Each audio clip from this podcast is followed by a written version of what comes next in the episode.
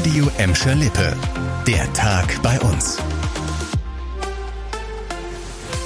Mit dir Kübner, hallo zusammen. Sommer, das ist die Zeit, um die Freizeit draußen zu verbringen, beispielsweise bei einem schönen Picknick im Park oder am See.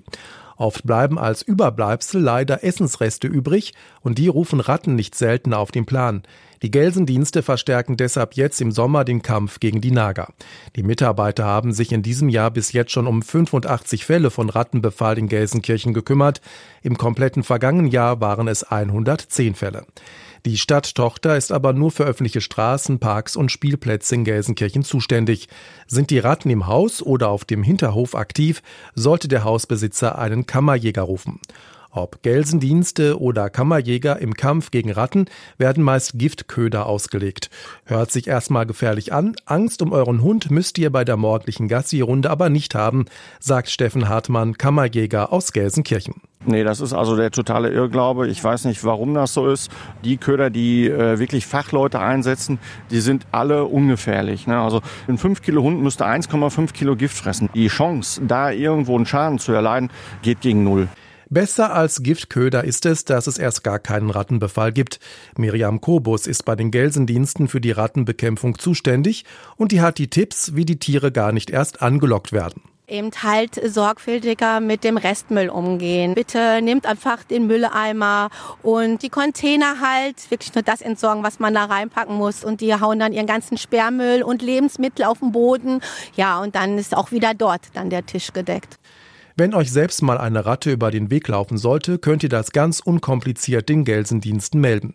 Die Kontaktdaten auch für Gladbeck und Bottrop gibt es auf radioemscherlippe.de. Seit anderthalb Wochen nervt sich schon Autofahrer und Bogestra-Kunden in Gelsenkirchen-Bur die Großbaustelle direkt vor dem Rathaus. Und da gibt es jetzt eine schlechte Nachricht. Ein Sprecher der Bogestra hat uns heute gesagt, dass sich die Sperrung der Della Chevalerie-Straße um eine Woche verlängert, und zwar für den Autoverkehr. Eigentlich sollte die Straße am kommenden Sonntag wieder freigegeben werden. Jetzt peilt das Nahverkehrsunternehmen erst nächste Woche Samstag an. Die Straßenbahnen der Linie 301 und 302 sollen aber ab Freitag wieder fahren, so wie geplant. Auf der Della Chevalerie-Straße in Höhe des Burschen Rathauses baut die Bugestra neue Gleise und Weichen ein. Deshalb kommen Autos und Bahnen aktuell da nicht durch. Für die 301 und die 302 sind Ersatzbusse unterwegs. Für Autofahrer gibt es Umleitungen rund um die Baustelle. Von der Großbaustelle im Bur zu einer Dauerbaustelle im Bottrop.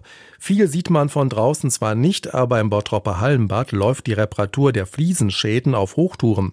Noch bis Ende des Jahres wird gearbeitet, hat uns heute Dirk Göttlich von der Stadt Bottrop gesagt.